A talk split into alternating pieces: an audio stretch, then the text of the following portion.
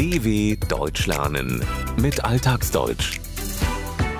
Klettern in der sächsischen Schweiz. Es ist sehr beliebt, das Elbsandsteingebirge in Sachsen. Seinen Namen Sächsische Schweiz soll es zwei Schweizer Künstlern verdanken. Besucher sollten keine Höhenangst haben und auch mal wie ein Affe klettern können. Es ist das reinste Kletterparadies, das Elbsandsteingebirge. Es erstreckt sich von Sachsen in Ostdeutschland bis nach Böhmen in Tschechien. Wer will, kann auf mehr als 1100 verschiedene Gipfel klettern oder zwischen ungewöhnlich geformten Steinen durch fast unberührte Landschaften wandern und unterm Sternenhimmel übernachten. Das Gebiet im Osten Deutschlands, die sogenannte Sächsische Schweiz, gilt als eines der ältesten Klettergebiete der Erde. Den Namen soll das Gebirge von zwei Schweizer Künstlern haben, die sich an das Schweizer Jura erinnert fühlten. Hobbykletterer Thorsten macht sich mit einer Begleiterin auf den Weg. Thorsten kennt das Gebiet seit seiner Kindheit und erzählt, wie es damals war, als er mit seinem Großvater unterwegs war in den Schrammsteinen, einer Felskette in der sächsischen Schweiz. Also ich weiß noch, als ich mit meinem Großvater, der hier früher auch viel geklettert ist, noch vorm Zweiten Weltkrieg, unterwegs war in Schrammstein, vier, fünf Jahre wäre ich alt gewesen sein, das weiß ich nicht mehr genau. Und da hat er mir erstmal den Falkenstein gezeigt, diesen Kolchos, und hat mir erzählt, dass dort die sächsische Klettergeschichte begonnen hätte 1874 und ich konnte mir überhaupt nicht vorstellen, dass man da als Mensch hochkommt, als Affe vielleicht.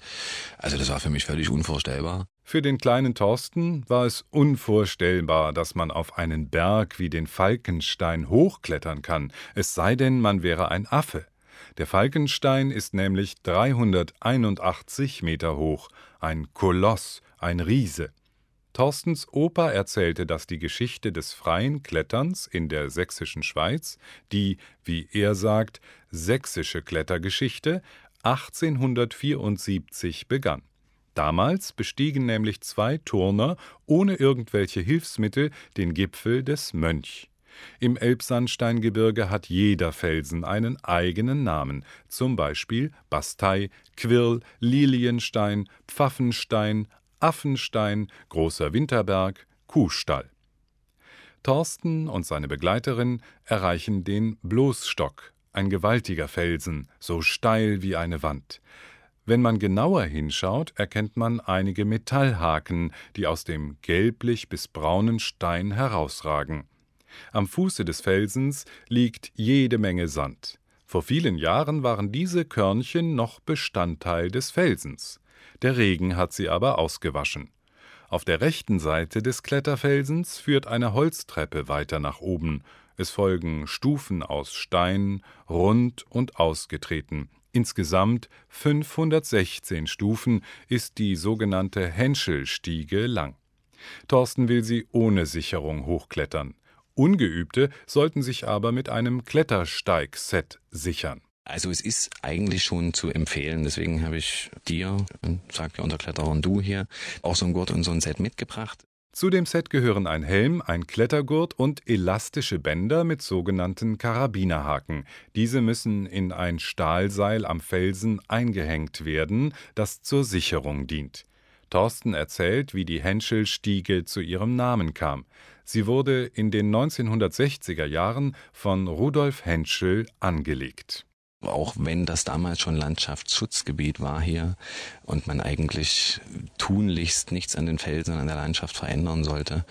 Der alte Henschel, obwohl er einen Behindertenausweis hatte und Teilinvalide war, hat ja in mühevoller Kleinarbeit auf irgendwelchen Schrottplätzen in der Umgebung Leitern äh, zusammengesammelt, Stahlseile, Eisenstifte, alte Balken und Bohlen von der Eisenbahn, hat sich das dann immer von irgendwelchen Kumpels hierher fahren und hochtragen lassen und hat dann eigentlich illegal diesen Weg durch diese Schlucht ausbauen lassen als eine Steiganlage. Das hat sich so schnell rumgesprochen und war dann so beliebt, dass sich eigentlich niemand mehr getraut hat, das Ding wieder abzureißen.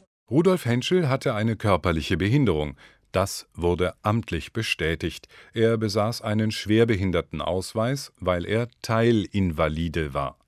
Henschel sammelte alles, was er für den Klettersteig brauchte, in mühevoller Kleinarbeit zusammen, egal ob es sich etwa um besondere Nägel, Eisenstifte handelte oder sehr dicke Bretter, Bohlen.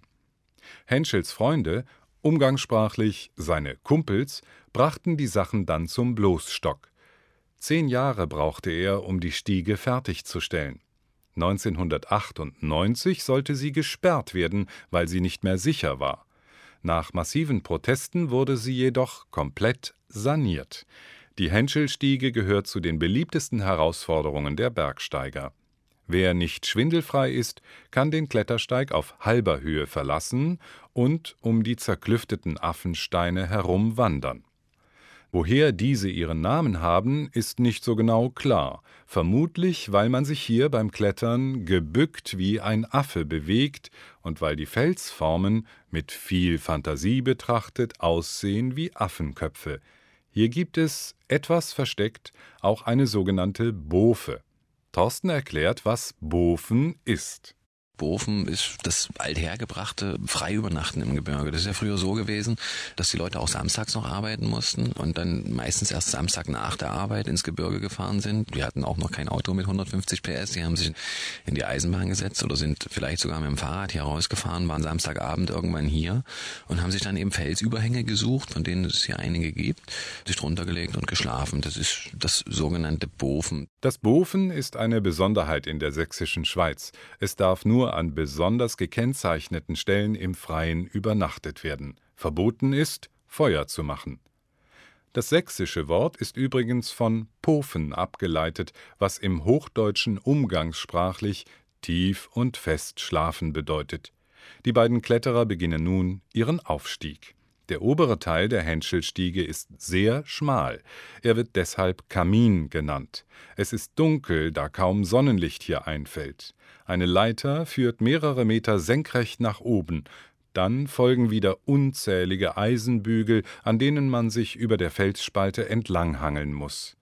160 Höhenmeter werden beim Aufstieg der Henschelstiege überwunden.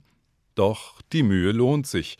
Am Ende wird man von einem grandiosen Panorama belohnt. Und wer mag, kann sich, wie die beiden Kletterer, für den anstrengenden Aufstieg noch mit mitgebrachtem Essen und Getränken belohnen. dw.com/alltagsdeutsch